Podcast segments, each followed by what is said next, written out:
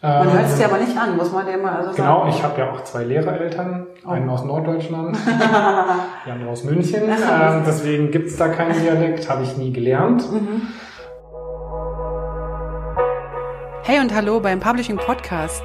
Ich bin Heike Burg und führe Gespräche in der Publishing-Welt. So, herzlich willkommen zum Publishing Podcast, Folge XX oder so, keine Ahnung, ich weiß nicht, welche Folge wir haben. Herzlich willkommen, Anselm, Hallo. Anselm Hannemann mit Doppel-N. Genau. Dann muss ich erstmal eine Korrektur hier vornehmen. Guck mal, da steht Hahnemann. Hannemann, Anselm Hannemann. Anselm Hannemann aus München. Bei München. Bei München. Du bist ein. Landei. Genau. Ich äh, war fünf Jahre in München, bin jetzt äh, 50 Kilometer außerhalb von München in einem kleinen Dorf. Ähm, genau, fühle mich da wohl. Wunderbar. Dann haben wir schon die erste Gemeinsamkeit. Ich bin auch so ein Landei, auch wenn du vielleicht jetzt nicht Landei bestätigt hast gerade. Wir sind gerade aber ganz kurz noch hier zum äh, Vorstellen, wo wir sind. Wir sind gerade bei der Firma X-Publisher, für die ich auch arbeiten darf, im Besprechungsraum. Und ich glaube, das hört sich vom Klang her so ein bisschen an wie eine Tonhalle. Mhm. Damit müsst ihr jetzt da draußen leben, weil es ist wichtiger, dass wir dem Anselm zuhören, als dass wir uns über den Klang hier im Raum nerven. Okay, er nickt. Er nickt, Ja. äh, also einverstanden. Anselm, ganz kurz, bevor wir loslegen und ich dir ganz viele Ja. Fragen stellen will, äh, stelle ich dich ganz kurz vor. Gerne. Und zwar stelle ich dich so vor, wie ich dich sehe. Jetzt bist du bestimmt gespannt. Also, erstmal haben wir uns kennengelernt. Äh, ich bin mir nicht mehr am Jahr sicher, aber der Stefan Mitteldorf wird sicherlich jetzt gleich wieder korrigierend eingreifen, in welchem Jahr die erste PubCon war oder die erste, ich glaube, wir haben uns sogar auf der DPK äh, kennengelernt. Auf der, Ja, genau. Was heißt DPK? Deutsche Publishing Conference. Ach, guck. Genau. Genau. Die war in München Mhm. im Jahre 2000 und irgendwie. Schon eine Weile her, wir wissen es jetzt nicht genau und ich weiß, ich hätte das recherchieren können, aber äh, auch der Rainer wird jetzt gleich wieder sagen, hey, hey. okay, also wir haben uns kennengelernt über InDesign, mein Lieblingsprogramm, wie, wie ja die meisten Hörer wissen. Und du bist aber irgendwie gar nicht mehr im InDesign-Bereich tätig. Ich glaube, wann hast du das letzte Mal InDesign geöffnet? Ähm, wann war das? Vor eineinhalb Jahren. Siehst du. Dann haben wir ja sozusagen da jetzt keine große Gemeinsamkeit mehr. Also pass auf, aber was du alles bist. Ich habe mal so ein bisschen recherchiert und bin mal gespannt, ob ich, ich habe ja schon die Hälfte vergessen, aber ich glaube, du hast äh, eine ganze Menge ähm, auf deiner ähm, Vorstellungsliste oder wo ich dich vorstellen wollte. Also du bist ähm, Frontend-Developer. Da will ich nachher noch was von, von dir wissen. Gerne. Du bist Fotograf. So ein bisschen, ja. Zumindest die Bilder, die ich von dir gesehen habe, die du veröffentlicht hast, die sind wunder wunderschön. Scrum Master. Du bist äh, Mitentwickler oder Mitgründer von einer Event-Plattform, Mhm. wo du mir ganz kurz schnell sagst, wie du die aussprichst. Kolok. Ganz einfach, Collab. Kolok. Okay, alles klar. Du bist ähm, totaler Naturliebhaber. Auf jeden Fall. Du bist, äh, ohne das jetzt ähm, despektierlich zu nennen, totaler Öko-Freak. Ich gestehe. Okay, alles klar. Ähm, du bist auch ein Kurator für Newsletter für Entwickler. Genau, ja. Wunderbar. Wie heißt der? Der heißt WDRL, also Webdesign oder Web Development Reading List. Ja. WDRL.info, Mhm. das ist die Adresse, genau. Cool. Äh, alles, was ich jetzt hier so raufgeschrieben habe, ich werde auf jeden Fall in die Shownotes noch ein paar Links packen, wenn du das möchtest. Gerne, klar. Und dann könnt ihr äh, dem Ansinn sozusagen äh, näher kommen. Dann schreibst du Artikel für Smashing Magazine. Mhm, genau. Was ist das? Das ist, ähm, würde ich sagen, eine der bekanntesten, auch wahrscheinlich ältesten Web-Development- oder Webdesigner-Plattformen, Okay. die einfach Tutorials, Artikel zu irgendwelchen neuen Themen im Webdesign-Bereich publizieren. Alles klar. Genau, sind auch aus Deutschland. Okay. Genau. Also das heißt, ähm, ich habe mich jetzt gerade geoutet, dass ich es nicht kenne. Ich bin also nicht im Web. Das Umfeld macht ja nichts Hause. anderes aus dem Publishing-Umfeld. Gut, alles klar. Genau. Du bist außerdem Gärtner. Hobbymäßig, ja. Alles klar. So, und ähm, du bist, äh, wenn ich das alles sehe, müsstest du so etwa zwischen 50 und 60 sein. Aber irgendwie äh, schaust Da, du noch danke dafür. ähm, du bist noch ein, noch, äh, noch ein ganz junger und das begeistert mich total, dass du ähm, so viele tolle Sachen machst. Und ich würde dich zuallererst fragen wollen, worüber möchtest du zuerst reden? Von den vielen Punkten, welcher, oder, oder habe ich irgendwas vergessen? Ähm, ob du was vergessen hast? Ganz ehrlich, ich weiß es nicht. Ich tue mir da selber immer schwer, wenn ich okay. mich selber beschreiben muss, ähm, weil es halt auch so viel ist, weil Aber es okay so viel geändert hat über die Zeit. Ähm, das trifft auf jeden Fall ganz gut. Cool. Ähm, die wichtigsten Sachen sind auf jeden Fall mit dabei. ähm, ich weiß nicht, willst du erst über irgendwie Berufliches sprechen oder über was Privates oder? Ähm ich fange gleich privat an, aber ich glaube, das ist auch nicht privat. Das ist, glaube ich, eher persönlich. Also persönlich ja. ist persönlich meine ich. Äh, ich glaube, das, das eine wirst du nicht vom anderen trennen können. Genau, ich, ich ähm, wollte gerade sagen, es mischt sich auch einfach so ein bisschen. Du bist selbstständig, du bist genau. und du bist ja. eine One-Man-Show. Ganz genau. Und immer arbeitest im Team, wenn du größere Projekte hast, nehme ich an. Genau, also ich arbeite eigentlich fast ausschließlich in Teams, mhm. aber bin als Freelancer alleine tätig und also. möchte das auch so halten. Also ich möchte niemals Chef von irgendwie eigenen Mitarbeitern sein. Okay. Da äh, reizt mich die Selbstständigkeit alleine viel zu sehr. Alles klar. Und immer wenn ich von dir was lese, ich habe tatsächlich, äh, ich habe dich die ganzen Jahre, wir haben uns ein bisschen aus den Augen verloren finde ich. Mhm. Ähm, was ich sehr schade finde, aber was jetzt einfach mal so war und ist. Ähm, aber ich habe trotzdem immer mal wieder von dir so ein paar Sachen gelesen, immer mal wieder, wenn du mir so über die Timeline gerutscht mhm. bist. Ähm, und hängen geblieben bin ich immer bei den Sachen, wo du in den Bergen warst. Mhm. Oder wenn du irgendwie über, über Werte oder über irgendwie ethisches Business was geschrieben hast. Mhm möglicherweise auch das, wo, wo uns äh, Sachen vereinen, weil das Webzeug ohne das jetzt, äh, das ist für mich halt nicht so interessant. Das sollen die machen, die es können, zum Beispiel du. Und deswegen, ich finde es wichtig und, und, richtig, aber ich, äh, das lese ich halt nicht so wirklich, weil das interessiert mich jetzt nicht so sehr. Ähm, aber ich würde ganz gern wissen, was, du hast auch irgendwo auf deiner Webseite geschrieben, für ethische Projekte bist du zu haben und mhm. erzähl mir mal was, was, was du damit verbindest. Das würde mich mal interessieren. Ja. Klar. Ähm, genau, also du hast es schon gesagt, ähm, dich interessiert das Technische jetzt wenig. Ähm, ich muss ganz ehrlich gestehen, mich mittlerweile auch nicht mehr so. ähm, ich schreibe relativ wenig technische Artikel, mhm. ähm, wo ich jetzt wirklich in die Tiefe gehe und irgendein neues Feature erkläre oder sonst mhm. irgendwas. Das reizt mich mittlerweile eigentlich kaum noch, weil ich es viel spannender finde, ähm, das große Ganze zu, äh, anzuschauen und festzustellen, wie können wir denn ähm, richtig an die Arbeit rangehen, mhm. an, an die Zusammenarbeit ja. in Teams, äh, mit unseren Mitmenschen, ähm, wie bauen wir überhaupt Produkte, gerade in der Webwelt, wo alles möglich ist oder alles möglich scheint. Ähm, das heißt ja trotzdem nicht, dass wir alles machen sollten. Mhm. Ähm, und da kommt halt die ganze ethische Komponente mit rein, gerade natürlich im Privatsphärebereich ja. oder Sicherheitsbereich.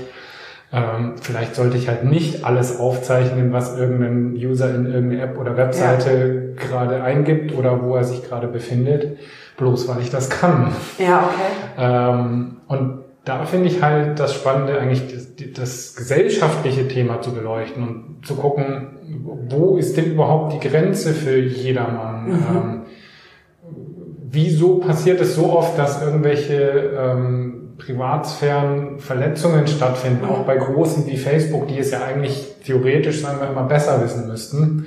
Ja. Ähm, aber auch da ist es halt nachvollziehbar, weil letztlich es gibt irgendwo ähm, das Ziel, Geld zu verdienen. Mhm. Und gleichzeitig gibt es Entwickler, die dann sagen, hey cool, das klingt total spannend, das habe ich noch nie ausprobiert, ich bin mir sicher, das geht irgendwie.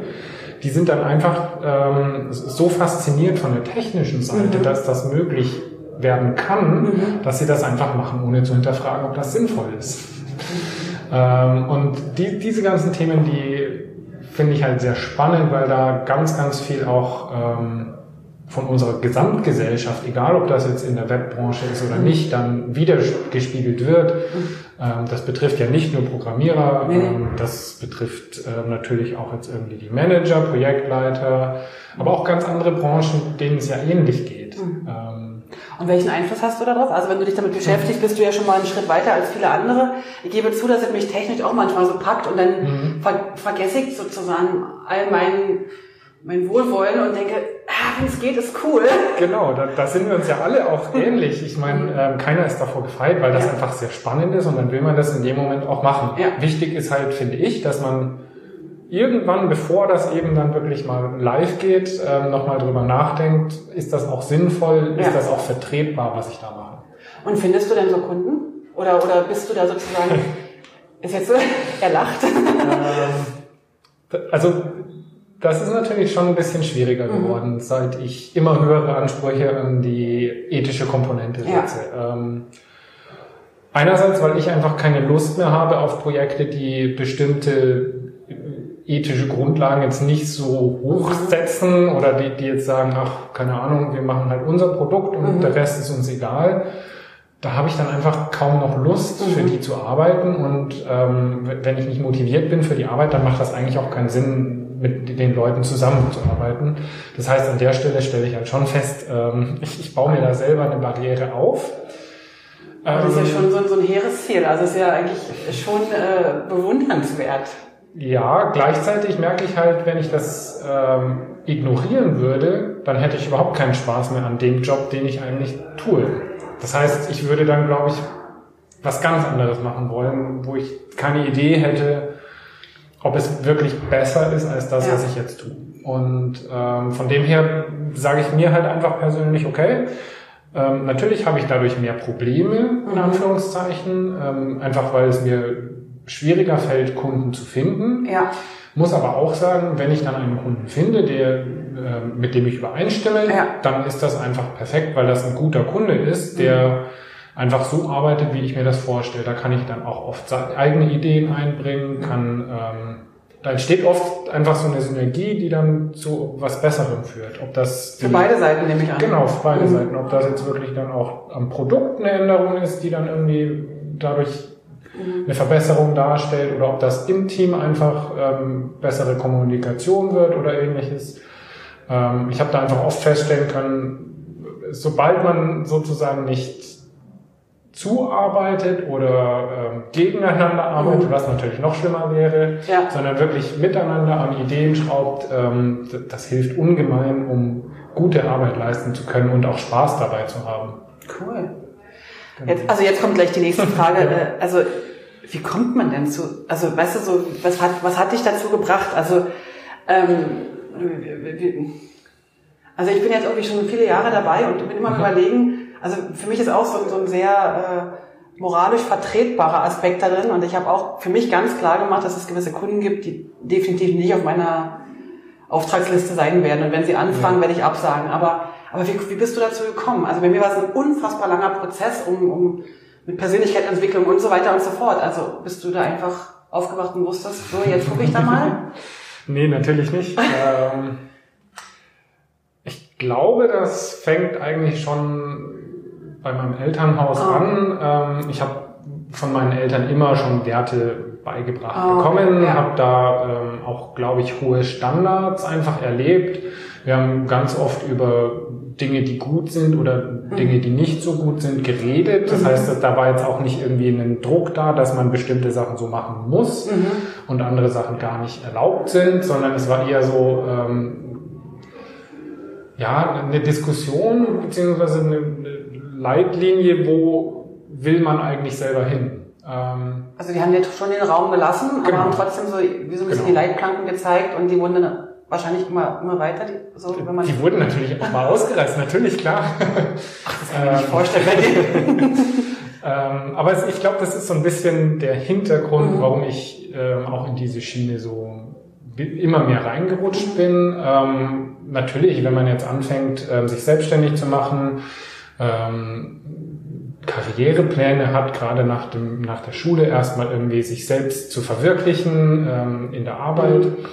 Dann ist natürlich jetzt die, die ethische Barriere da erstmal relativ weit unten gesetzt. klar. ähm, ich muss trotzdem sagen, ich hatte immer ähm, in, in meinem Kopf, dass ich jetzt zum Beispiel nicht für irgendwelche Rüstungsfirmen arbeiten Ja. würde. Ja, Ähm, ich bin nie in die Bredouille gekommen, dass ich da einen Auftrag bekommen hätte. und du absagen musstest. oder Ähm, genau, das weiß ich auch heute nicht, ob ich damals das wirklich gemacht hätte in Ja. meinen frühen, frühen Jahren, ähm, weil das einfach da, da liegt ja in den Jahren der Reiz darin, bekannt zu werden, groß rauszukommen, genau.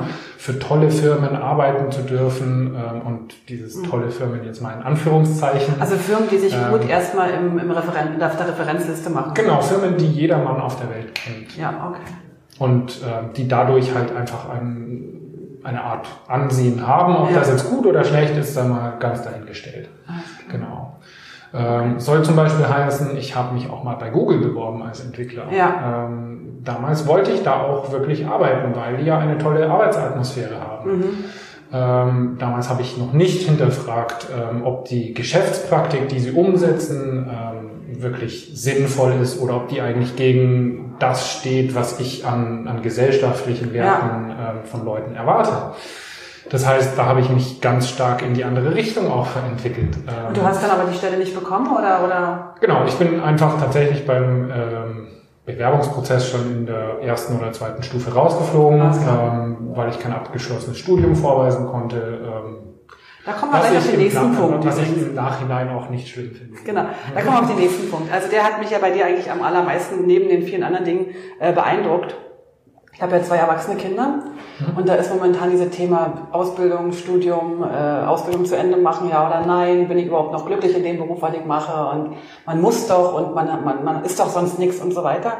Mhm. Und ich versuche natürlich äh, unseren Kindern so ein bisschen den Freiraum zu lassen, sich trotzdem zu verwirklichen, aber dennoch dass denen bewusst ist, dass äh, die Gesellschaft an sich ja irgendwie gewiss, nach gewissen Regeln funktioniert. Ob man das jetzt gut findet oder nicht, sei jetzt mal dahingestellt. Und ich bin ja auch in, einer, in einigen Prüfungsausschüssen dabei und stelle auch da wieder fest, dass ich immer wieder mit mir selber hadere, weil wir so, also wir sagen es in der Schweiz, so Papiergehörigkeit, also so, die Gesellschaft ist nur noch, wie soll ich sagen? Und ich sage ein anderes Beispiel, wenn ich im Kurs bin und jemand, ich sage, warum willst du das lernen?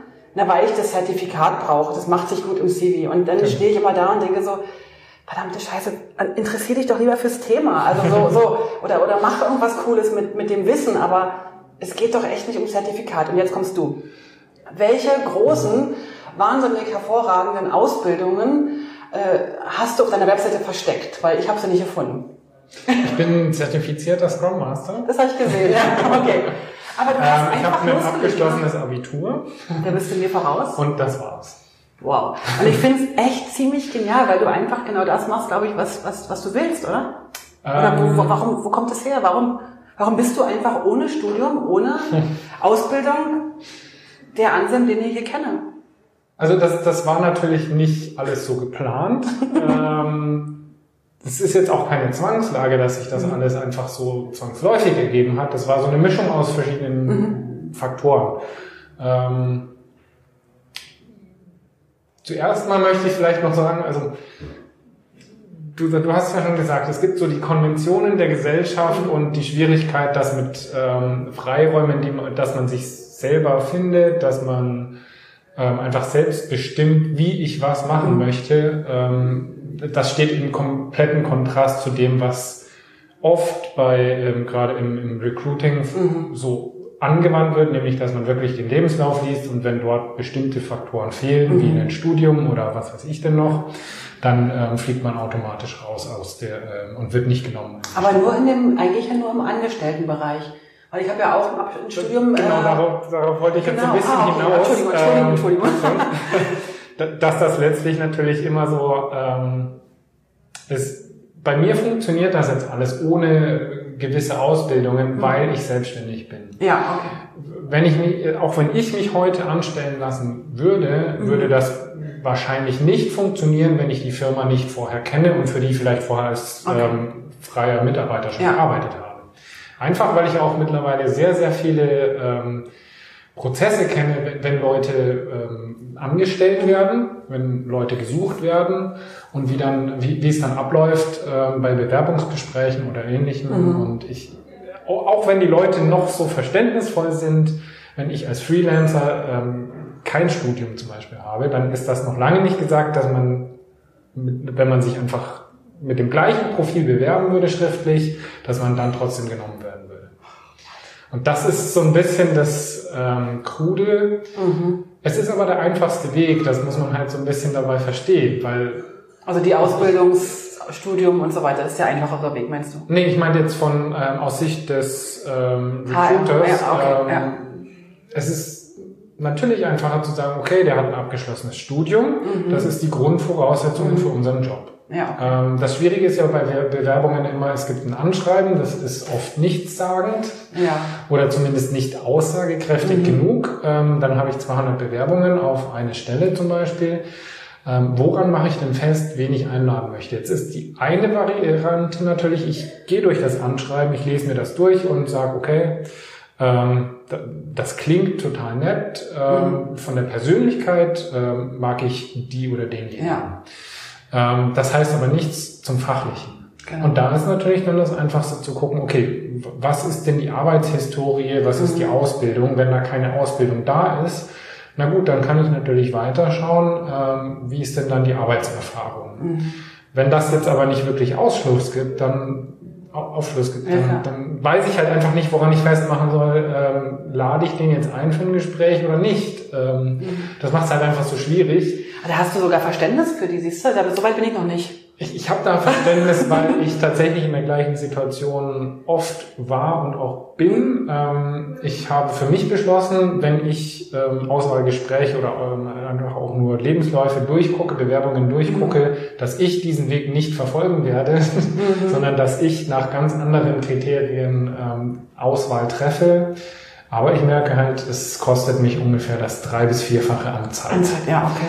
Uh. Ähm, deswegen, ich verstehe, dass andere Leute das nicht machen wollen oder Mhm. dass sie den einfachen Weg nehmen. Das ist halt wie immer, ähm, es gibt den einfachen und den schwierigen Weg. Ich bin auch immer auf der Seite des schwierigen Weges. Das merke ich schon. Ne? Ähm, Du machst es dir nicht einfach. äh, überhaupt nicht. Das ähm, ist auch meine Schwäche, sage ich Ja. mal. Ähm, also ich, ich habe tatsächlich Probleme damit, ähm, Sachen zu kompliziert zu sehen, zu allumfassend Mhm. zu bedenken, ähm, woraus halt oft irgendwie dann die Schlussfolgerung entsteht, ähm, ich kann den Job nicht machen oder ähm, die Welt ist an sich schlecht.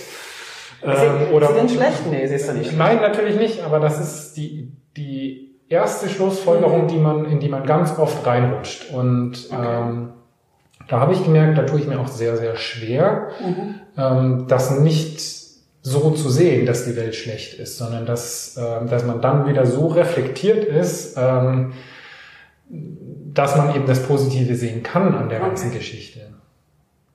Also es ist einfach Okay, nur eine ja. Frage der Perspektive Absolut. und da habe ich in den letzten Jahren ganz, ganz viel lernen müssen Ja. ähm, um da auch ähm, als Persönlichkeit Ja. übrig zu bleiben, sage ich mal. Mhm. Genau. Spannend, dass du jetzt da, also das finde ich wirklich irritiert, weil ich finde, also ich habe bis jetzt, für mich war das ein, für mich war das eigentlich ziemlich einfach, jetzt das Haar ja in so eine Schublade zu stecken und jetzt hast du plötzlich Verständnis dafür aufgebracht. Und jetzt muss ich das, mein ganzes Weltbild nochmal überdenken oder zumindest mein Weltbild äh, der, der Haar. Äh, Wenn, du- wenn du das möchtest, dann ja, vielleicht tust du es auch einfach nicht. nee, ist alles in Ordnung. Ähm, es ist ja bei mir so, also ich bin jetzt auch schon ein paar Jahre selbstständig und ich habe ja auch kein abgeschlossenes Studium. Mhm. Und äh, ich habe ja mal äh, Damenmaßschneiderin gelernt, was jetzt in der Branche hier jetzt ähm, vielleicht äh, nicht so eine große Rolle spielt. Ja. Wobei eine Kleinigkeit dann schon. Also diese Sisyphus-Arbeit äh, im Nähen ist genau die gleiche, die ich jetzt in den Templates mache, aber das ist, glaube ich, die einzige Gemeinsamkeit. Okay. Ähm, und ich merke halt, wenn ich jetzt die Kunden frage, ich sage, hey, wisst ihr eigentlich, ich habe gar nichts studiert.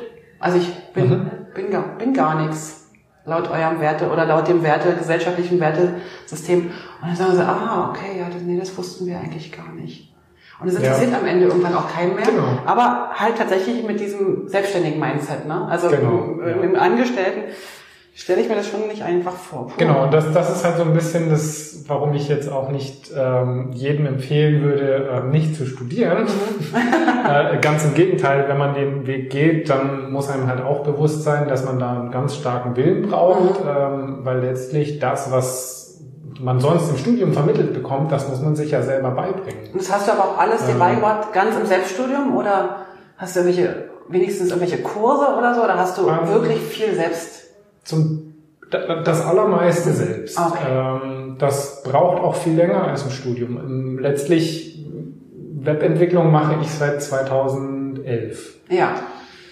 Ähm, das war damals als Hobby, ähm, mhm. aber ich habe das jahrelang wirklich als exzessives Hobby gelebt. Ja. Und ähm, als ich dann nach fünf Jahren wirklich mich selbstständig gemacht habe und ähm, Webseitenprogrammierung angeboten mhm. habe, muss ich auch sagen, im Vergleich zu heute wusste ich damals gar nichts. Ähm, aber im Studium kriegt man genauso wieder sagen. Natürlich, aber im, im Studium kriegt man halt innerhalb von zwei bis drei Jahren einfach so ein, so ein Grundset an Fähigkeiten aufgebaut. Mhm. Einfach weil man die Anleitung hat, weil man, äh, weil sich irgendjemand Gedanken gemacht hat, wie man das aufteilen und strukturieren ja. kann ähm, so dass ich eben nach zwei bis drei Jahren ähm, da ein gutes Level habe, um wirklich in den Beruf einsteigen zu können, während das als, ähm, sage ich jetzt mal, sich selbst beibringender Mensch natürlich viel schwieriger ist. Wann kann ich, wann bin ich denn bereit? Dann ist man manchmal vielleicht nicht bereit, hat den Auftrag angenommen und äh, steht plötzlich vor Problemen und stellt fest, okay, jetzt äh, muss ich mir irgendjemanden suchen, der mir helfen kann und dabei verliere ich ganz viel Geld, äh, eigentlich fast den ganzen Auftrag, hat sich nicht rentiert. Aber war nicht auch, also wenn man jetzt mal dieses eine Beispiel, ist ja jetzt vielleicht weniger schön, aber es gibt ja bestimmt Beispiele, wo du sagst, okay, ich nehme jetzt einen Auftrag an mhm.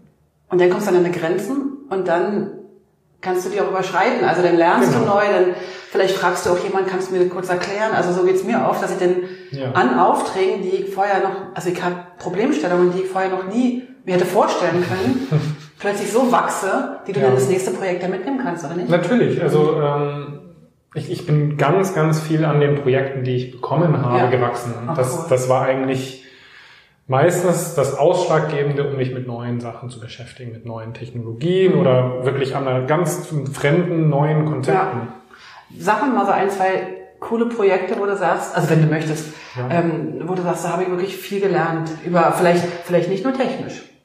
Also ich glaube, das, das spannendste Projekt ähm, war immer noch, und das war ganz, ganz am Anfang meiner mhm. Karriere, ähm, ich glaube im zweiten Jahr meiner Selbstständigkeit, mhm ähm, habe ich mit das erste iPad-Magazin gebaut. Okay. Mhm. Ähm, das war zu Zeiten von InDesign, das ja. war von Zeiten zur, ähm, wie hieß das Ding damals? DPS, ja. Digital Publishing Suite. Ja. Wurde dann irgendwann noch zehnmal umbenannt, naja. Rest in Peace, also genau. lass es da, wo es ist. Genau. Ähm, vor allem der Punkt war der, es gab zwar diese Digital Publishing Suite von Adobe, die konnte aber nichts. Genau. Und das Spannende war jetzt daran, ähm, jedes iPad hat ja einen Webbrowser. Ja. Und was sie schon gemacht hatten, war die Fähigkeit einzubauen, dass man einen Webbrowser bzw. Webinhalte in dieser App darstellen kann. Mhm. Was wir also dann gemacht haben, ähm, nachdem wir ja uns gesagt haben, okay, es macht keinen Sinn, dass wir jetzt irgendwie eine Printzeitung, eine mhm. Zeitschrift, ein Magazin ähm, einfach so statisch auf ein iPad bringen. Mhm. Das ähm, ging ja mit diesen, diesen Blätter-PDFs oder genau. wie sie hießen, ging das ja auch schon automatisiert ähm, sondern wir wollten halt ein interaktives Magazin mhm. bauen und ähm, da bin ich letztlich über diverse Ecken an mhm. Leute geraten, die konzeptionell da dran gehen mhm. wollten, die ganz viele Ideen hatten, die auch keinerlei Erfahrung bisher damit hatten, aber ganz mit einem ganz frischen Mindset da dran gegangen sind. Ja. Ähm, und einem Leiter des Projekts, der ähm, sehr sehr starker Visionär war, Ach, der einfach ähm, das mitteilen konnte, was er sich da vorstellt ähm, und uns die Ressourcen zur Verfügung gestellt hat. Und das war total spannend, weil dann eben in dieses ganze statische InDesign Layouts bauen mhm. zusätzlich die, die Webentwicklung reinkam, mhm. an der Stelle, wo für mich auch ganz viel Neues war, weil es mit der Einführung, also das war genau die Zeit, wo ähm, HTML5 mhm. gerade neu rauskam, wo man ganz viel mit Animationen und solchen Sachen arbeiten konnte, aber keiner so richtig Erfahrung damit gesammelt hat. Und das heißt, ich bin eigentlich zu Anfang des Projekts rangegangen und habe gesagt, okay, ich kann programmieren, mhm. ich kann InDesign, das ist alles schön und recht, aber ich weiß überhaupt nicht, wie ich das alles erreichen kann, was mhm. wir im Konzept da jetzt vorhaben. Und ähm, das war total spannend, sich wirklich da wochenlang damit zu beschäftigen, wie kann ich das lösen, wie kriege ich so eine Kombination zwischen Layout in InDesign, teilweise sogar Interaktion in InDesign und dann aber eben auch noch Komponenten aus dem Web, die mhm. zusammen agieren, cool. dann auch äh, als schönes Ergebnis ja. zustande. Ja. Und als du das gemacht hast, oder vielleicht, na gut, also währenddessen war wahrscheinlich das eine oder andere Mal zu viel Kaffee im Spiel oder irgendwie so und, und, und zu kurze Nächte, aber, Natürlich, aber so grundsätzlich ähm, war das was, was dich, was, was, was dir Spaß macht oder was dich befriedigt hat oder was du, wo du sagst, ja, cooles Projekt? Weil du hast ja das. das ja, also das, das war total cooles Projekt, ähm, einfach weil die Leute, mit denen mhm. ich zusammengearbeitet habe, mit denen habe ich dann sieben Jahre noch danach zusammengearbeitet. Wow, sehr cool. Ähm, die, die waren einfach total nett. Mhm. Wir haben uns super verstanden. Ähm, und es war halt eben auch dieser, die, dieser, wie sagt man, also es, es war mir möglich, neue Sachen auszuprobieren, während ich ja trotzdem auch dafür bezahlt werde. Ich kriege den Freiraum, Sachen erst auszuprobieren, um dann ähm, eine gute Lösung zu präsentieren. Das heißt, die haben auch in, in dir Potenzial gesehen, auch wenn du jetzt selber genau. sagst, du warst am Anfang noch gar nicht so richtig fit. Dass genau. Du, okay. Also man muss dazu sagen, das wurde natürlich zu bestimmten Stellen jetzt nicht so verkauft. äh, sonst weiß ich nicht, ob die Finanzierung so gestanden hätte, also sondern wir haben einfach gesagt, wir machen das. Und mhm. ich habe auch gesagt, ähm, mit genügend Zeit kriege ich das auch hin. Da war ich mir auch sicher. Mhm. Ich wusste halt nur noch nicht, wie lang dauert das und wie konkret kann das denn aussehen. Aber es ist dann nachher gelaufen und alles war gut. Genau, ähm, es ist gelaufen, ähm, das ist gut angekommen, das war die Grundlage für viele andere Projekte, mhm. ähm, wurde auch ein paar Mal, glaube ich, von Adobe präsentiert. Ähm, da war ich nicht dabei. Mhm. ähm, also das war ein, zumindest persönlich auch ein, ein großer Erfolg für mich, ähm, cool. weil ich selber mich sehr stark weiterentwickelt habe ja. daran. Und ich habe zwar danach dann auch noch ein oder zwei Jahre lang mit InDesign gearbeitet, habe aber währenddessen auch festgestellt, es ist wieder Zeit, mich dem, der Webentwicklung mhm. zu nähern, ähm, auf die ich vorher eigentlich keine Lust mehr hatte, weil einfach das so limitiert war. Es gab halt kaum Möglichkeiten. Es mhm. war damals, naja, man hatte halt Webseiten, statische ja. Webseiten, da gab es noch keine großen Web-Apps. Mhm. Ähm, da war selbst YouTube noch irgendwie so eine Seite, die konnte nicht viel außer Videos darstellen. Das sagt alles klar. Na gut, das ist ähm, und schon das, einiges gegangen. Genau, da, da war es halt wirklich so, die Webseiten, die ich programmiert habe, das mhm. war irgendwie ganz nett, mhm. aber da war kein technischer Reiz mehr dabei. Da war nichts, wo ich gesagt hätte, okay, ähm, das ist jetzt was Spannendes, was, wo, wo man irgendwie was ausprobieren muss, wo man ähm, recherchieren muss, sondern das war, ich mache jetzt halt noch eine Webseite nach dem Layout, was ich von irgendjemandem kriege. Ja, okay ähm, und fertig. Wie du meine gemacht hast damals, die einseitige. das ist schon eine ganze Weile her. Ich habe die einfach immer vom Netz genommen, nicht weil mhm. es mir nicht gefallen hat, sondern weil auch da was gehen musste. ja. Genau, nee, aber das, das ähm, war dann eigentlich so die Entwicklung eben wieder Richtung Webentwicklung ah. vom, vom Publishing. Genau. Und du hast vorhin noch was gesagt, du hast gesagt, du bist zertifizierter Scrum Master. Ähm, das hast du jetzt absichtlich erwähnt. Ich, ich, muss da jetzt aufpassen. Weil? Weil ich es irgendwann die Tage nicht mehr bin. Ach so, weil das immer nur so ein Jahr oder was gültig ist oder das, zwei Jahre? Das ist nur zwei Jahre gültig und, ähm, und du willst nicht es kam letztens eine E-Mail, dass ich doch bitte diesen Test neuerlich machen ja, möge und ähm, gefälligst die 199 Dollar dafür zahlen sollte wieder mal. Ja, alles klar. Ähm, woraufhin ich beschlossen habe, nein, das tue ich nicht. Ähm, das rentiert sich nicht. Das ist zwar ein bisschen schade, weil die Ausbildung extrem teuer ist mhm. und ich das jetzt sozusagen theoretisch einfach mhm. wegwerfe von der Zertifizierung gesehen. Mhm. Aber dein Wissen hast du ja trotzdem. Das Wissen habe ich trotzdem. Ähm, ich kann ja auch schreiben, ich war zertifizierter Scrum Master von 2017 bis 2019. Das ist ja genauso möglich. Da fällt mir gerade ein, glaube, meine, meine Adobe-Zertifizierung läuft auch jetzt aus. Das ist ja ein ähnliches Thema. Ja, also, ähm, weißt du, ich muss dir ganz ehrlich sagen, also, also ich möchte gerne mit dir noch über diese Agile und so weiter reden, aber ich möchte ganz kurz nochmal hier äh, äh, zu den Zertifizierungen sagen. Ich hatte jetzt schon in einigen Podcast-Folgen äh, mal berichtet, aber wenn du bei Adobe diese Zertifizierung machst, diese ACE oder ACI oder wie die Dinger da heißen, ja, ich glaube auch, die gibt's auch gar nicht mehr, weiß ich gar nicht mehr ähm, oder man kann sie, glaube ich, gerade nicht machen oder keine Ahnung. Da werden Fragen gestellt, im InDesign zum Beispiel. Wie heißt das Menü? Transparenz reduzieren Vorschau oder Transparenz Reduzierungsvorschau? ja, so Fragen. Und dann denke ich mir, habt ihr eigentlich noch alle, ich habe einen Shortcut dafür. Also ich brauche nicht wissen, wie das Menü heißt. Mhm. Und wenn ich auf dieser Basis die Zertifizierung bekomme, ist das für mich so ein bisschen, aber, aber am Ende ist es aber trotzdem irgendwie gut, wenn du auf der Webseite hast und die Leute sagen, hey cool, die ist ja hier irgendwie, hm, oder, weißt du, so.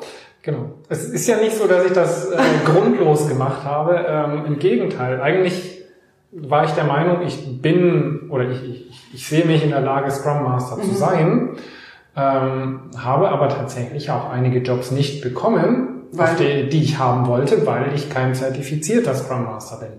Kannst du ganz ähm, kurz, ganz kurz für ja. die, unsere lieben Hörer berichten, what, also mir ist das schon klar, aber vielleicht kannst du ganz kurz erklären, was das ist.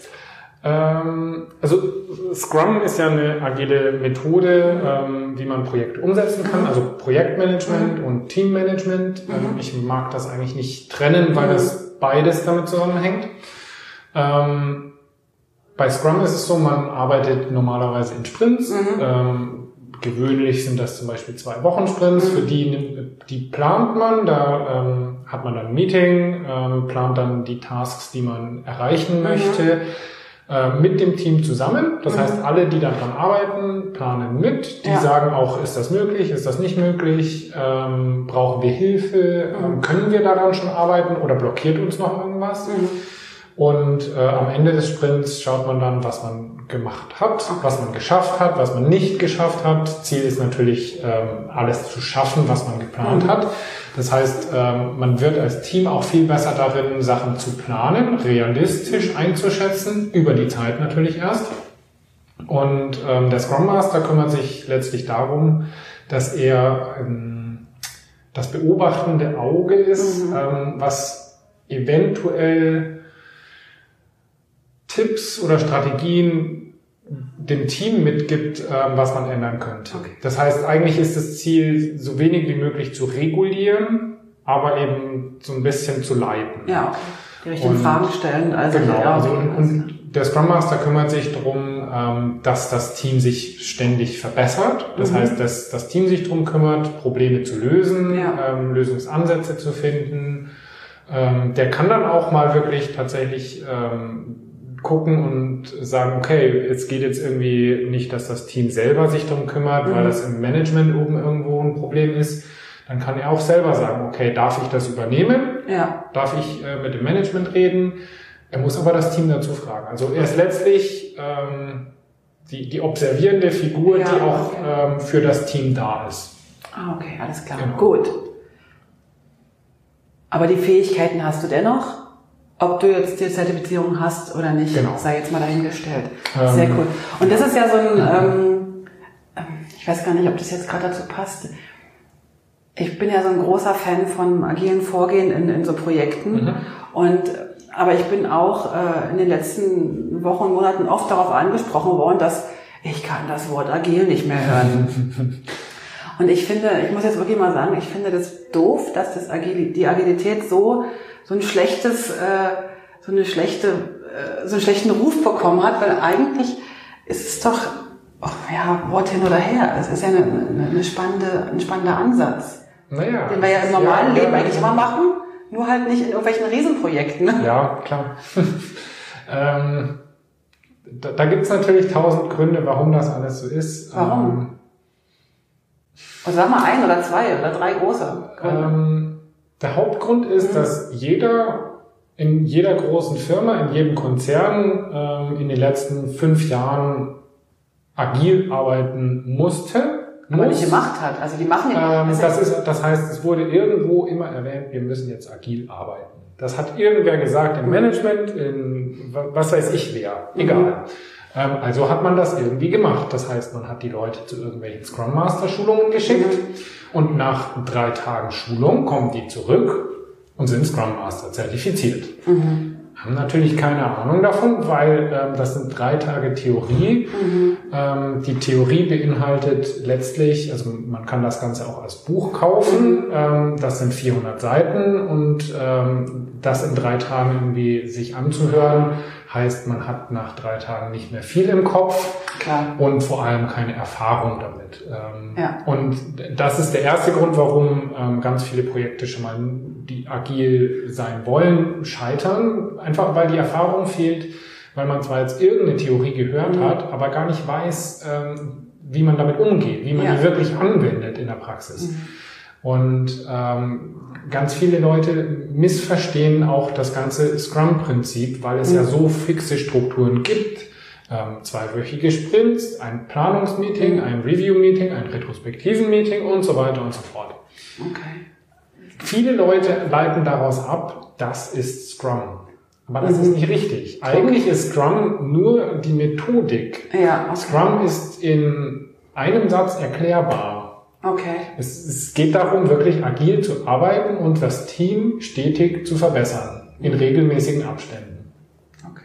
Also ist diese, Ähm. dieser negative Ruf von Agilität eher dem geschuldet, dass viele sagen, wir machen jetzt auf agil und am Ende äh, können sie es gar nicht so umsetzen, weil das Mindset noch nicht da ist oder weil die Genau. Fähigkeit noch nicht da Auch, sind. auch das Wissen teilweise Mhm. oder die Validierung des Mhm. Wissens vor allem. Also ich habe gemerkt, ich, in den ersten Jahren habe ich mir da auch total schwer getan. Okay. Ähm, man, man wird total verleitet dazu, alles so strikt wie möglich zu machen. Okay. Alles nur noch in äh, Meetings zu machen, die von vornherein festgelegt sind. Okay.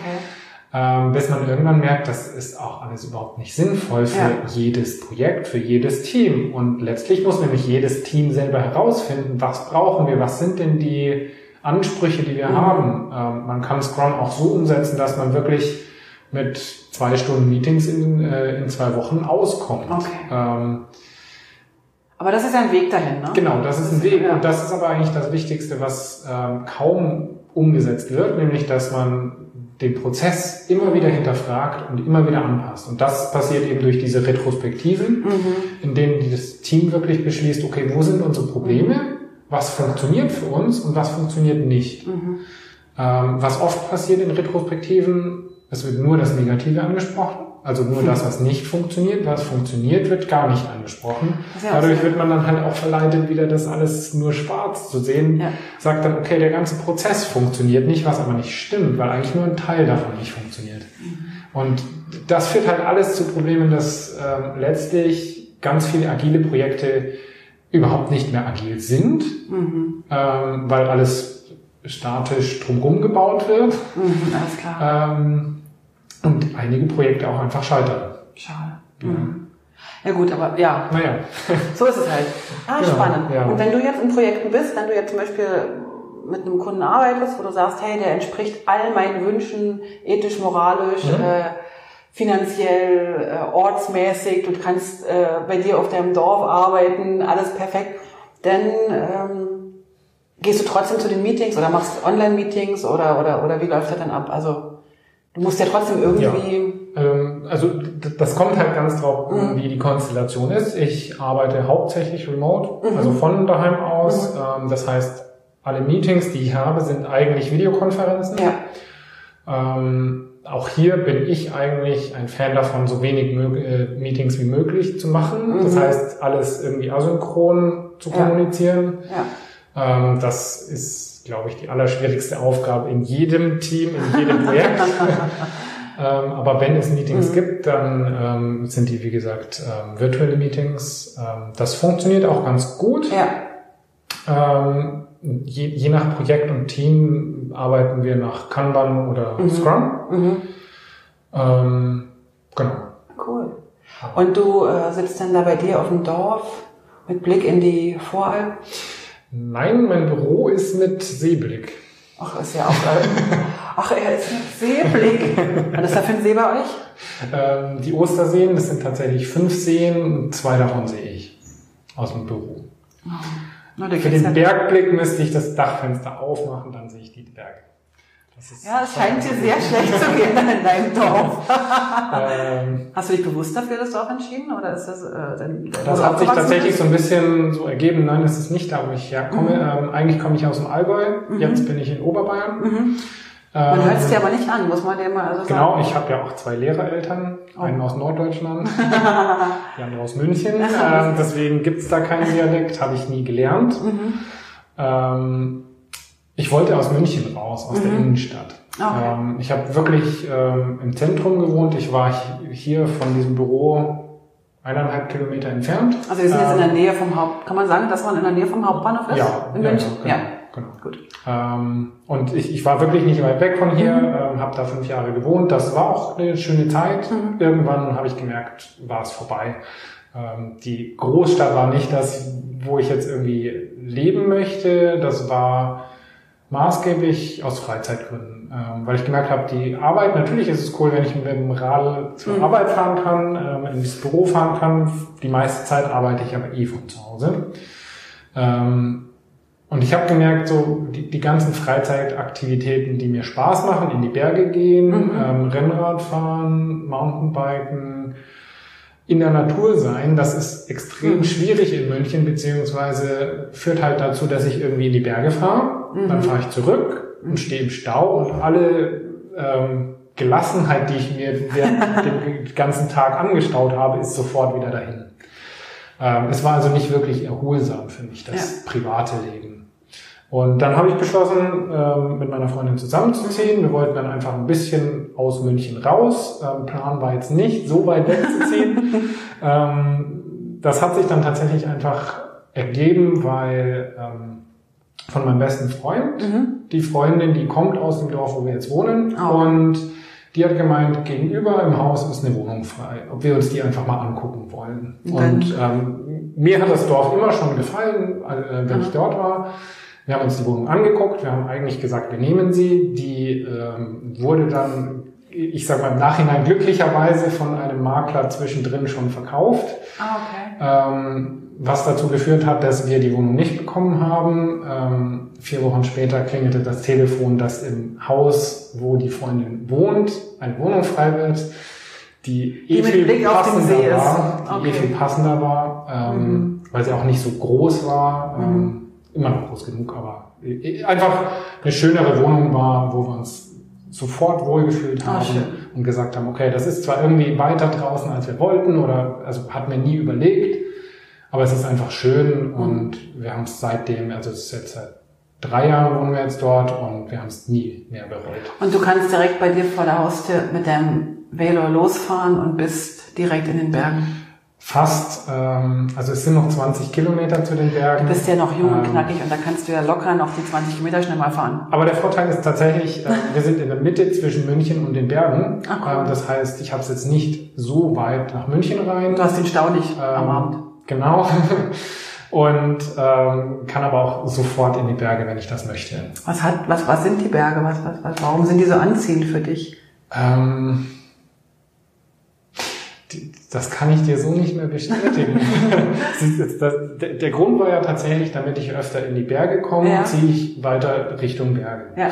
Was passiert ist, ist, dass ich seit ich dort wohne, ungefähr ein Zehntel der Zeit, wie als ich in München gewohnt habe, in den Bergen bin. Das ist ja doof. Tja. Was ist denn da jetzt ähm, schiefgelaufen? Was da schiefgelaufen ist, ist, dass ich mich bei uns im Dorf, beziehungsweise kurz außerhalb des Dorfs, sehr wohl fühle, mhm. so dass ich gar nicht mehr in die Berge brauche. Ähm. Ich habe neue Hobbys seitdem. Gärtnern zum Beispiel. Ähm, zum Beispiel ähm, Forstarbeit, Gärtnern, ähm, alles, was man so auf dem Land eben macht, wenn ja. man die Möglichkeit dazu hat. Forstarbeit? Und, ähm, genau. Ähm, Wie stelle ich mir das vor? Also du gehst da durch den Wald und Du stellst dir das so vor, ähm, es gibt einen Traktor, es gibt eine Seilwinde, es gibt einen Holzspalter, ja. es gibt Motorsägen und es gibt einen Wald, in dem ganz viele Käferbäume, also Borkenkäferbäume stehen, die raus müssen. Und dann geht man zu zweit im Wald und sägt ganz viele Bäume um. Und das machst du? Das mache ich. Das jetzt, macht dir Spaß. Sehr ähm, cool. Das macht total viel Spaß, weil das ähm, ein, ein Abenteuer für mich ist. Das ist ja ähm, sozusagen, das ist so Maschinenkraft und Natur und noch was Gutes tun. Genau. Ist ja alles mit dabei für dich. So genau, und, und ich krieg noch Feuerholz da draus. Also das ist ja der Vorteil. Also, so ähm, ja. Und ich, ich habe es nicht weit in den Wald, das heißt, ja. ähm, das kann man einfach mal so machen. Weshalb selbst diese 20 Kilometer in die Berge fahren mittlerweile einfach aus Bequemlichkeit viel zu selten gemacht werden. Also ich hatte ja noch ein Bild von vor Augen. dass du sozusagen mit deinem Mountainbike geschultert auf die Berge hochläufst. Also ich bin ja sehr beeindruckt und bitte mach dieses Bild jetzt nicht kaputt, dass du die Berge hochläufst, während ich ja aus der Schweiz, weißt du, wir gehen ja mit der Gondel hoch, ne? Also ich will dir die Illusion nicht nehmen, denn genau das mache ich immer noch, Ah. wenn ich denn in den Bergen bin. Okay, alles klar, bin ich ja zufrieden. Und dann dachte ich mir so, du hast mir irgendwann erzählt, dass du den Mont Blanc ähm, besteigen wolltest. Und ich bin mir nicht sicher, ob Mhm. ich das hörte damals, ob das wettertechnisch nicht funktionierte oder ob Genau. du irgendwie schlapp gemacht hast. Irgendwas war doch da. Nee, genau. Ähm, wir sind dahin gefahren. Es war von Anfang an eher ähm, eine schlechte Wettervorhersage. Wir haben gesagt, okay, wir fahren trotzdem hin. Wir haben nur jetzt Zeit. Ähm, wir gucken vor Ort, wie es wird. Ja. Ähm, wir sind losgelaufen. Ähm, nach circa 600 Höhenmeter sind wir im Schnee gestapft, haben Ah. Steigeisen Mhm. montiert. Das ist normalerweise 2000 Höhenmeter drüber der ja. Fall. Ähm, sind dann irgendwann bei einer Schutzhütte angekommen. Ähm, da war dann schon eineinhalb Meter Schnee noch. Wow. Ähm, die Bahnen fuhren nicht und ähm, die Leute sind auch von den Hütten nicht runtergekommen, außer die, die Ski dabei hatten. Ach. Ja. Ähm, am nächsten Morgen sind wir mit 40 Zentimeter Neuschnee aufgewacht. Sag mal mal den Monat. Im Anfang Juni war das. Ja, klar. Genau. Mhm. Also es war schon früh für die Hochtourensaison, Mhm. aber eigentlich machbar Mhm, normalerweise. Okay. Ähm, und dann, dann sind wir tatsächlich noch so, ja, wir probieren es zur Hütte zu kommen. Es war dann schon klar, dass wir nie auf den Gipfel kommen werden. Wir probieren es mal zur Hütte und wir haben zwei Stunden für 100 Höhen- Höhenmeter gebraucht. Ähm, Wie viel wart ihr? Zu dritt waren Ja. wir, genau. Und ähm, wir haben dann irgendwann beschlossen, das ist zu gefährlich, es bringt uns überhaupt nichts und es war ein tolles Abenteuer, Mhm. aber ähm, das war dann halt an der Stelle auch zu Ende.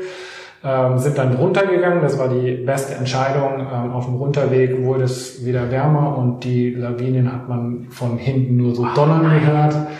Ähm, also das war schon die sinnvollere Variante. Ähm, es war jetzt nicht super gefährlich, Ja. aber es war einfach, es war so, wir wären eh nie auf den Gipfel gekommen. Mhm. Es hätte nichts gebracht, auch nur zur Hütte zu kommen. Und habt ihr das noch auf der Wunschliste?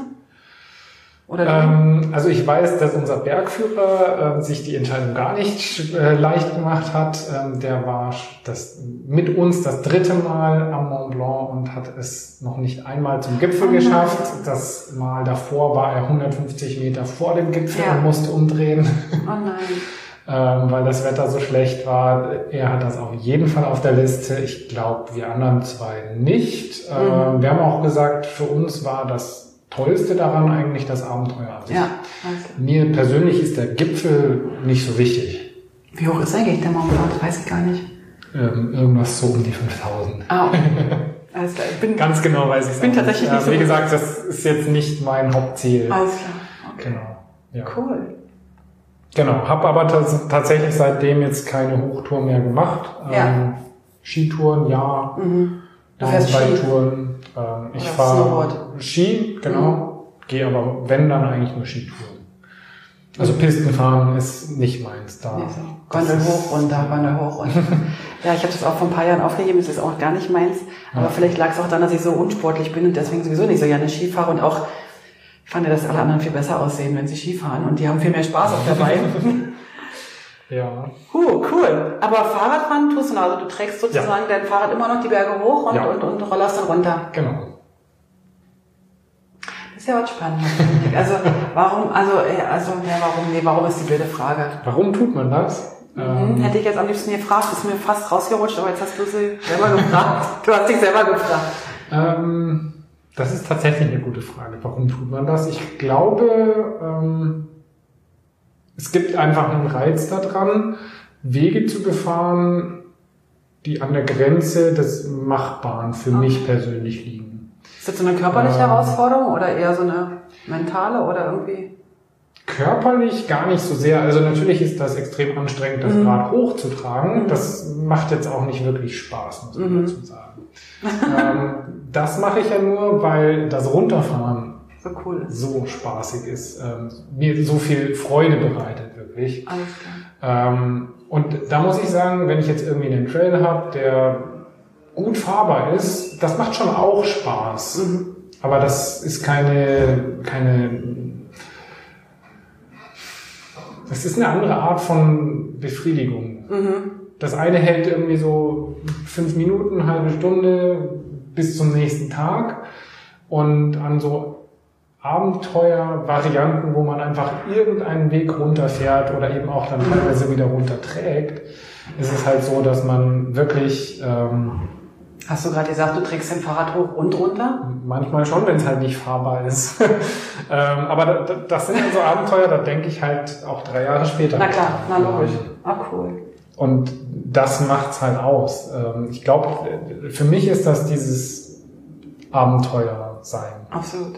Und das machst du alleine oder machst du das mit also Freunden? Das mache ich normal mit ein, zwei Leuten Ja, okay. zusammen. Genau. Aber auch alleine machst du mal alleine Touren oder eher seltener? Schon, wobei ich eher seltener, ähm, da fehlt dann oft die Motivation. Das, das macht zu zweit einfach mehr Spaß. Ähm, Okay. dann, dann motiviert man sich gegenseitig und ach komm, wir probieren das jetzt doch nochmal zu Ja. fahren. Ja. Ähm, man kann sich halt auch gegenseitig helfen dann. Das ist auch so Ähm, ein Sicherheits-, also Sicherheits- oder, so ein, so ein, so ein ja, Sicherheit ist vielleicht der falsche Begriff, aber du weißt, dass jemand da ist, wenn, naja, sagen wir mal so, ähm, man, man kennt das ja eigentlich aus Bergsport. Mhm. Geh nicht allein in die Berge. Und das gilt natürlich auch für solche Aktionen. Ähm, es Also- soll nicht heißen, dass man das nicht alleine machen kann. mhm. Aber also geh nicht riskant- alleine in die Berge, hast du, habe ich ja noch nie gehört. Hm, Solltest du aber. Ähm, Glaube ich. ähm, Ich muss mir mal ein paar Regeln angucken. naja, je- jedenfalls, also man, man kann schon alleine in die Berge gehen, de- finde ich. Man sollte halt nicht an seine Grenze gehen. Und Ja, genau das ist dann Ja. der Unterschied. Ähm, ich bin dann so, dass ich halt wirklich sichere Sachen mache. Mhm. Und wenn ich dann mal in Situationen komme, wo ich an der Grenze bin, dann fühle ich mich da einfach unwohl, wenn niemand anderes Alles dabei ist. Ja, okay. ähm, weshalb ich da einfach sage, okay, in, in Summe ist das nicht sinnvoll, dass ich alleine touren gehe. Alles klar. Cool. Da kann man dann mal so eine Feierabendtour machen, klar. Ja, das ist Ich kenne, das ist ja was anderes, aber so die großen Touren, die großen spannenden Sachen Ja. macht man halt zu zweit oder zu dritt. Genau. Sehr gut.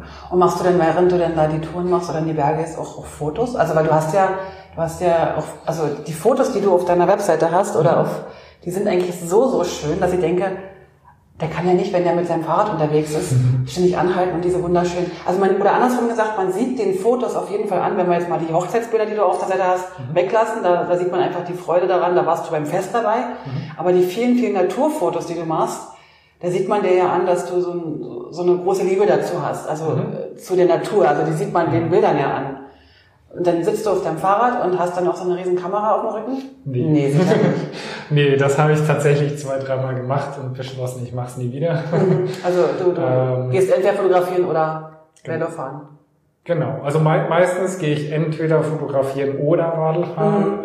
Ähm, es gibt ja noch so ein ganz tolles Gerät, was sehr gute Fotos macht, das Mhm. nennt sich iPhone. Nein, das ist nicht wahr. Ähm, und einige Fotos, die ich auch auf der Webseite habe, die habe ich teilweise auch in meinem Zimmer hängen, in groß. Die sind äh, echt mit dem Telefon Die sind gemacht. tatsächlich mit dem iPhone gemacht. Ähm, ich habe eine große Kamera, das macht einen Unterschied, ähm, aber nicht für jedes Foto. Ja. Ähm, wenn die Sonne scheint tagsüber, gerade bei Natur- und Bergfotos, ist das iPhone wirklich eine extrem gute Alternative, wenn man nicht, damit man nicht sieben Kilo hochschleppen muss. Alles klar, ja, ja, also das, das Ähm. sehe ich auch so. Also ich sehe auch die Bilder, die mein Mann mit seinem Handy macht. Ja, also Sehr, sehr gut. Also wenn aber ich auch, auch da ist natürlich einfach ähm, den, den Ausschnitt des Bildes, ähm, Ja. das Motiv, das musst du halt trotzdem su selber suchen. Ähm, das Also ist ja Kunst das, was auch ein, Foto ausmacht. genau. Ähm, und ob ich das mit dem iPhone mache oder mit einer großen Kamera, ist eigentlich nebensächlich. Sehr schöne Bilder auf jeden Fall. Also ich würde wirklich mal sagen, geht mal auf die Webseite und schaut euch die mal an. Sehr schöne Bilder, aber ich bin auch so, so, so bergaffin. Also für mich sind die Berge wirklich fast jedes Wochenende Muss. Mhm. Und ich jetzt, also wir wohnen ja auch relativ, etwa so wie bei dir. Wir, sind, wir haben es nicht so weit bis in die Berge und Mhm. wir sind wirklich gerne und viel in den Bergen, weil irgendwie äh, habe ich da so, wie, wie, wie, so, wie soll ich das sagen, wie so ein, wie so ein Kraftort oder irgendwie hole ich Ja. mir so, das ist so meine, mein Dings. Das ist noch schön. Mhm. Wunderbar. So, eine Sache, ähm, ich habe eine Frage bekommen von einem geneigten Hörer. Okay. So, und der hat mich gefragt, ähm, oder, mh, fangen wir anders an. Jetzt hast du schon so relativ viel erzählt zum Arbeiten und du hast relativ viel erzählt zu deiner Freizeit. gibt es da so eine Balance? Ich möchte nicht das böse Wort Work-Life-Balance äh, sagen, aber äh, kannst du sagen, wie viel, wie viel Zeit du investierst für deine Arbeit, wie viel Zeit du investierst für deine, oder ist Arbeit eigentlich Leben oder ist Leben, also weißt, weißt du, was ich meine? Mhm. Gibt's, gibt's, kannst du mir eine klare Antwort auf diese völlige äh, verwirrte Frage stellen, ergeben?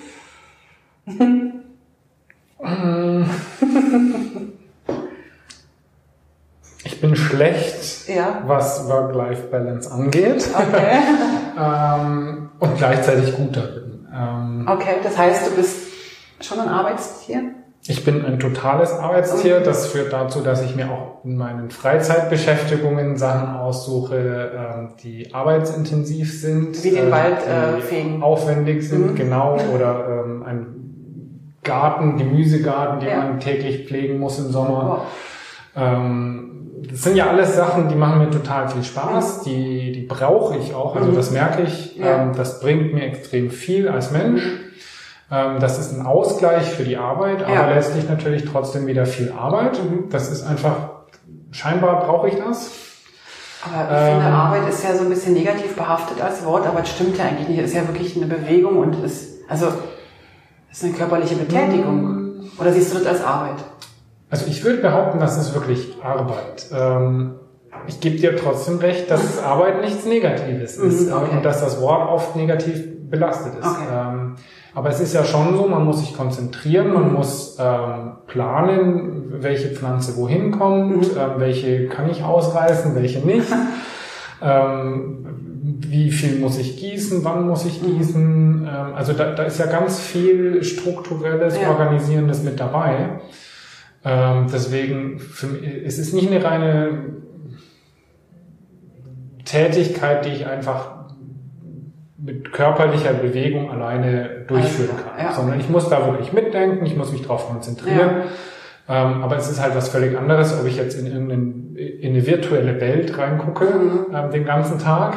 Während deiner Arbeit, also während deiner ähm, Arbeit genau, arbeite. Genau. Ähm, oder ob ich halt wirklich ähm, mich auf natürliche Ressourcen konzentrieren ja. kann, ähm, merke, okay, die Erde ist heute nass oder sie ist heute trocken. Ähm, die Gurke ist heute schon wieder gewachsen seit vorgestern ja. oder was weiß ich. Ähm, Und dein Garten ist nach Permakulturkriterien, nehme ich an. Ähm, ich versuche das so. Ah, das finde ich so cool. Das ist so ein cooles Thema. Okay, das wir jetzt nicht noch. Also ich, ich, ich versuche gerade natürlich da auch mich immer weiter reinzusteigern. Ja. Also letztes Jahr habe ich damit angefangen, ja. tatsächlich erst vor einem Jahr. Okay. Ähm, habe dann damals schon Mischkultur und ähnliches mhm. versucht äh, umzusetzen. Das klappt natürlich am Anfang nicht überall, mhm. nicht immer. Ähm, habe dann gemerkt, okay, ähm, gegen Ende klappt des letzten Jahres hat es ganz gut geklappt. Ähm, ich möchte da jetzt irgendwie mehr machen ja. und habe mich jetzt damit beschäftigt, was kann man denn noch so alles ausprobieren. Klar, Permakultur ist, kann man immer weiter spinnen, mhm. äh, immer noch genauer umsetzen, immer sinnvoller umsetzen ähm, was ich dieses Jahr einfach ausprobieren möchte. Ähm, das klingt jetzt sehr esoterisch. Ja, ähm, bin dabei. Mondphasengärtnerei. Sehr cool. Ähm, das ist total spannend, weil ja. ich schon dran glaube, dass es Unterschiede gibt in, ähm, im Wachstum der Pflanzen ja. während der verschiedenen Mondzeiten. Ähm, Aber übrigens ganz kurz mal, bei deiner Holzfällerei sind die Mondphasen ja auch nicht ganz unwichtig.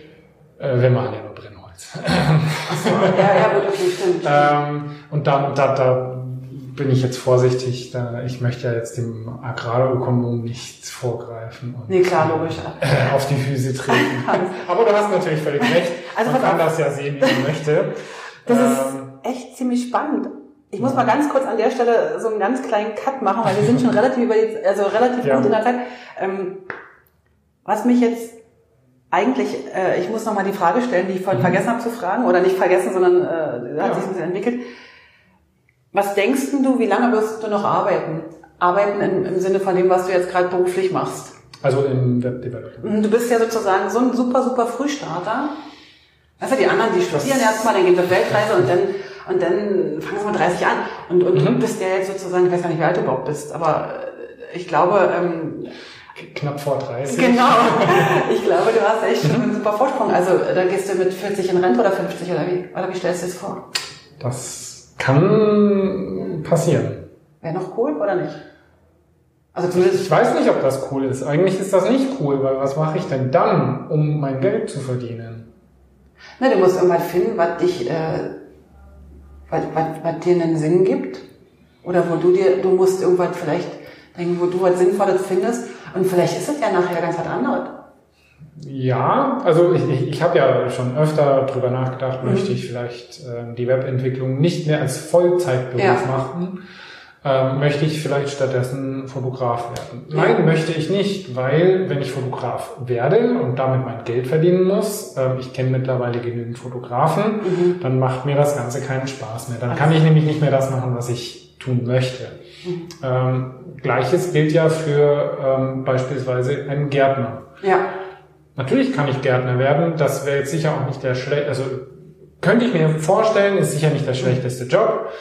Ähm, Bezahlung weiß ich nicht, ist mhm. okay. Mhm. Sicher nicht so gut wie ähm, als Programmierer. Ja, klar, ähm, aber das ist ja mal Nebensache. Ähm, der Punkt ist auch hier, ich kann ja nicht in eine Gärtnerei gehen und sagen und auch nicht in Gemüseanbau und sagen, okay, ich möchte jetzt aber hier irgendwie Permakultur bewirtschaften und alles. Das funktioniert ja nicht im Verkauf. Ja, da würde keiner mehr Gemüse kaufen zu solchen Preisen. Mhm. Ähm, und, und es ist natürlich immer dann auch ein, ein Druck dabei, den man aufbaut, weil es muss ja klappen. Es muss ähm, so und so viel ja. Gemüse dabei okay. entstehen. Ja. Es muss ähm, jedes Foto perfekt sein. Okay. Ähm, und das ist dann wieder der, der Stand, wo ich sage, okay, dann ist es ja auch überhaupt nicht mehr besser als das, was ich jetzt bei der Webentwicklung ja. habe. Also muss jetzt auch keine... Zumal es ja auch so ist, dass ich daran immer noch Spaß habe. Okay. Ähm, deswegen, ich, ich denke fast, ich werde weiter da bleiben. Ähm, es mag sich vielleicht die Prioritätenliste wieder mal verschieben. Ja, okay.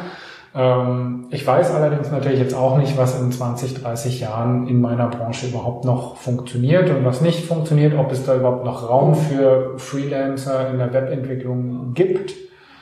Aber ähm, du gehst ja den Weg mit, du gehst ja jetzt nicht raus und kommst 20 Jahre später wieder rein, sondern genau. du gehst den Weg ja mit und kannst dann entsprechend darauf reagieren oder eben sagen, ist nicht mehr mein Weg oder ist doch mein Weg oder ist vielleicht jetzt erst recht mein Weg.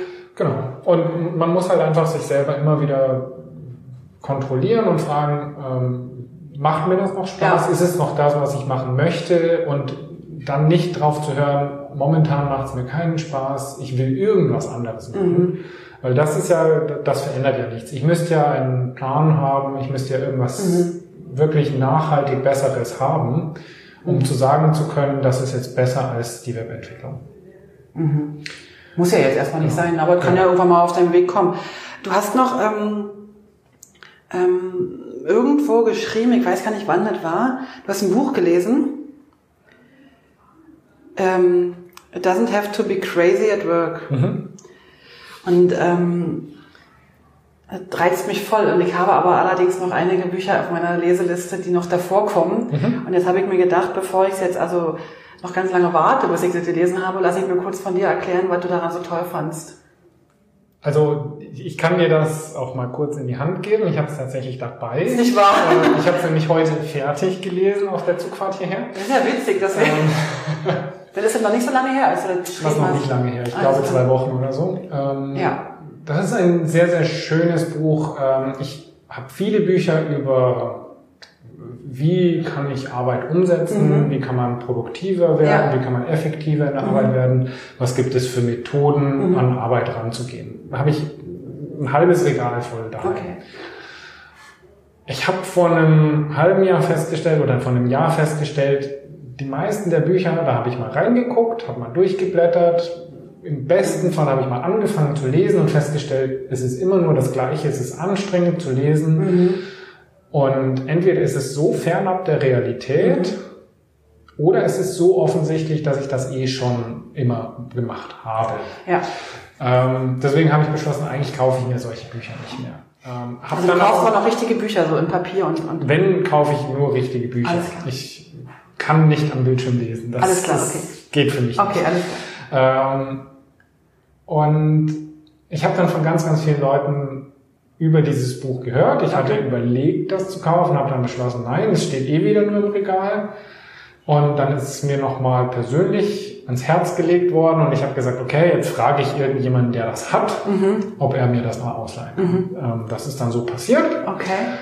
Und ich muss sagen, ich bin total beeindruckt von dem mhm. Buch, weil es anders ist. Es ist schön zu lesen, weil es wirklich in kurzen, prägnanten Absätzen geschrieben ist. Es ist äh, nicht viel zu lesen im Sinne von jedes Thema wird in 20 Seiten behandelt, sondern es gibt eigentlich ein Kapitel, sind maximal drei Seiten oder so. Oh. Und das ist groß geschrieben. Also ähm, das ist wirklich, ein Kapitel liest man theoretisch in fünf Minuten durch. Aber das ist nicht das Ziel dahinter, sondern mhm. du liest das in fünf Minuten, denkst drüber nach, liest nochmal einzelne Abschnitte nach und stellst fest, das macht total Sinn. Und kannst du kurz sagen, äh, worum es geht oder, genau. oder was so ja. dein Ding ist, wo du sagst, wow, ähm, das ist mir sogar ein Post bei Twitter oder weiß gar nicht, wo das gewesen ist. Wahrscheinlich Twitter. Wahrscheinlich auf Twitter. Du bist ja der, der Twitter-Held mit 2500 Tweets, habe ich gerade gesehen. Ah, ist dir das okay. bewusst? Nö. Aber nur am Rande. Also was ist das, ähm, äh, was dich da an dem Buch fasziniert hat? Genau, die, die Essenz, mhm. ähm, was die Autoren sagen, ist, ähm, it doesn't have to be crazy at mhm. work. Um, we want a calm company. Also eine okay. ruhige Firma wollen sie bauen. Also unaufgeregt. Genau. Oder ruhig. Wo, wo alles ruhig läuft. Und zwar ähm, das Management, mhm. wie man mit Kunden umgeht, die Projektentwicklung, alles. Okay. Ähm, Ziel dahinter ist, dass man sagt, okay, die Leute sollen doch an dem arbeiten, worauf sie Lust haben. Ja.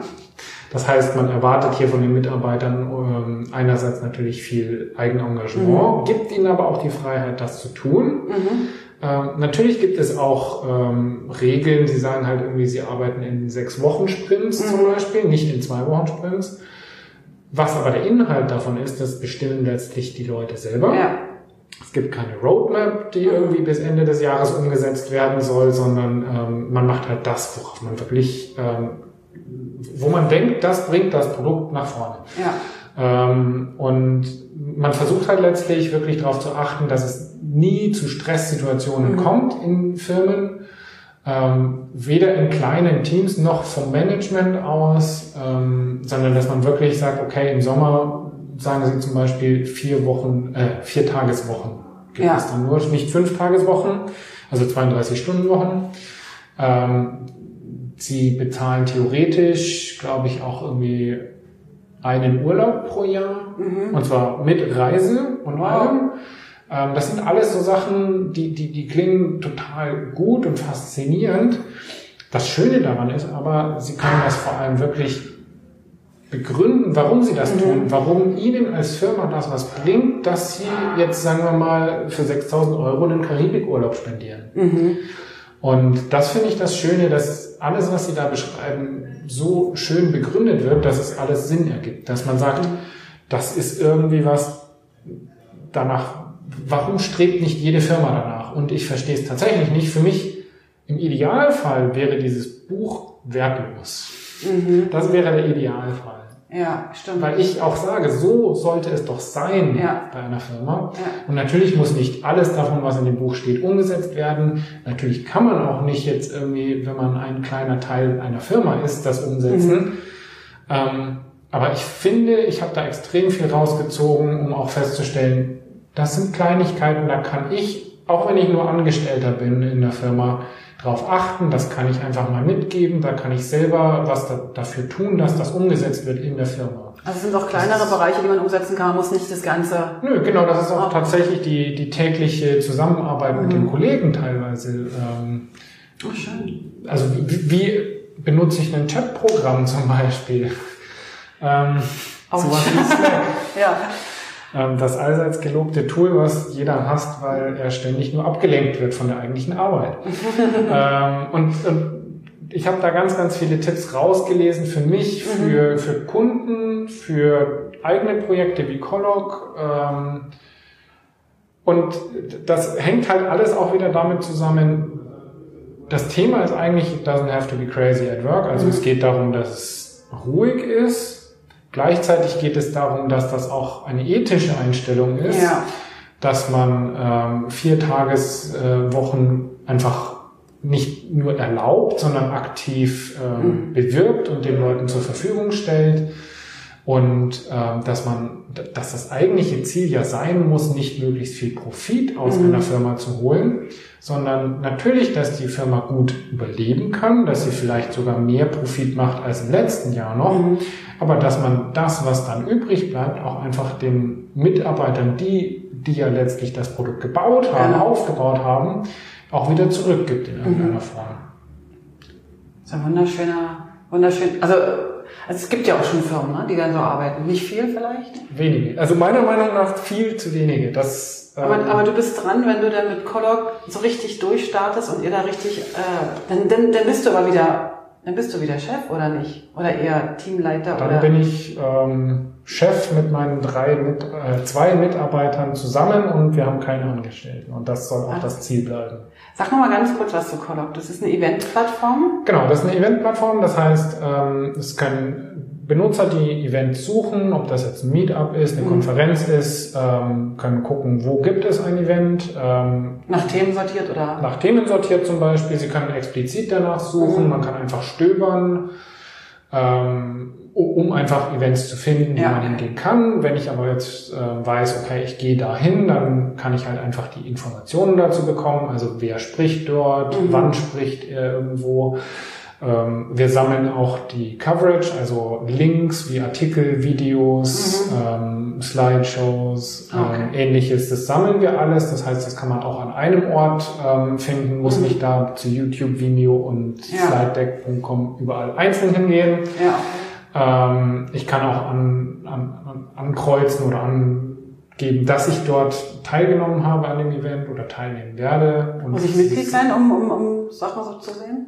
Ähm, also die meisten Infos sind erstmal kostenlos, da Ja. brauche ich auch nicht zwingend einen Account. Wenn ich Mhm. natürlich jetzt sagen will, ich, ich nehme an dem Event teil und ich möchte das in meiner Merkliste sozusagen haben, dann äh, brauche ich einen Ja. Account. Ähm, es gibt kostenlose Accounts, es gibt, gibt bezahlte Accounts, Ja. je nachdem, was man halt machen Vielleicht, möchte. ja. Und wir bieten aber auch Organisatoren von solchen Events ähm, viele Tools, damit es Ja. einfach einfacher ist. Sie können zum Beispiel auch News publizieren über Okay. ähm, unseren Service, ähm, können Ankündigungen machen, können auch dort wieder eben die Coverage bewerben, können sagen, okay, hier findet ihr alles Material, was es von der Konferenz gibt. Ah, okay. Und letztlich ist es natürlich auch für die ein Marketing-Tool, weil einfach ihr Event gefunden wird. Ja, Und okay. Und seit wann gibt es Colloq schon? Live sind wir jetzt seit eineinviertel Jahren. Okay. Ähm, arbeiten tun wir seit zweieinhalb Jahren dran. Ähm, genau. Und wie gesagt, wir arbeiten zu dritt dran, ähm, versuchen das ähm, nebenher alles zu stemmen. Ja. Ist nicht immer ganz einfach. Wir haben kein Investment, wollen das auch nicht. Mhm. Also weder Investmentkapital noch Venture Capital, Ja.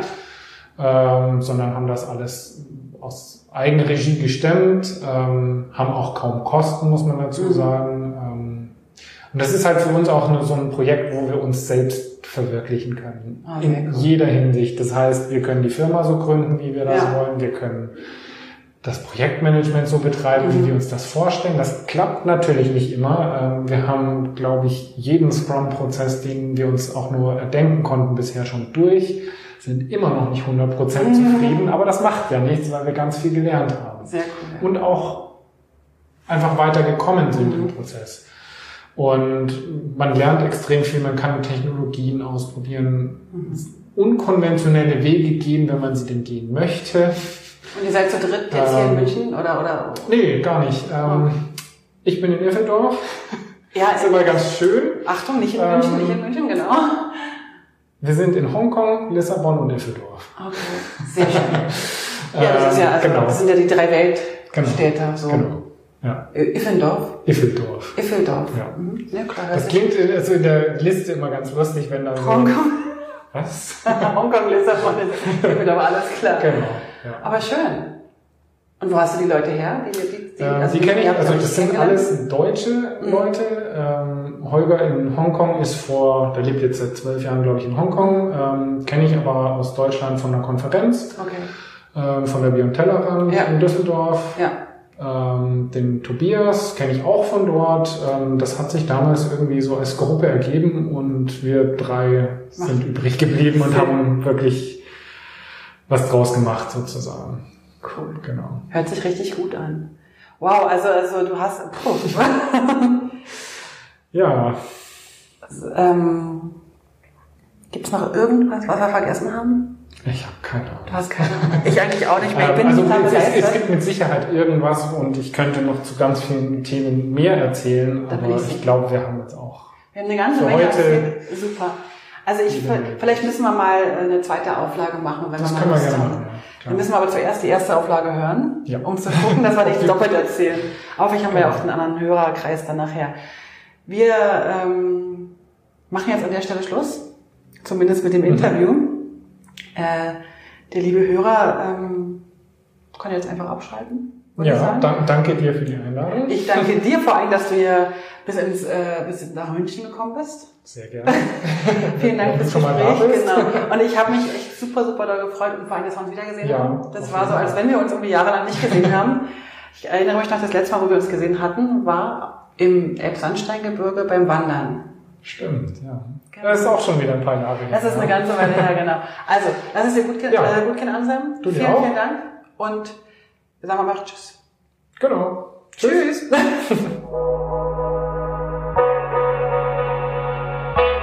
Vielen Dank fürs Dabeisein. Für Infos zum Podcast schau doch mal auf publishingpodcast.com vorbei. Dort findest du alles zu den einzelnen Episoden, alle Links, alle Bilder und auch die Kontaktmöglichkeiten zu meinen Gästen und natürlich auch zu mir. Ach so, zu mir noch ganz kurz. Falls du in komplexen InDesign-Dokumenten Unterstützung und Struktur brauchst oder einfach nur ein Seminar im Publishing-Bereich durchführen willst oder du brauchst Hilfe in der Gestaltung deines Firmenauftritts, dann melde dich doch bei mir. Am besten per Mail oder auf www.moliri.com. Ich freue mich auf alles Neue.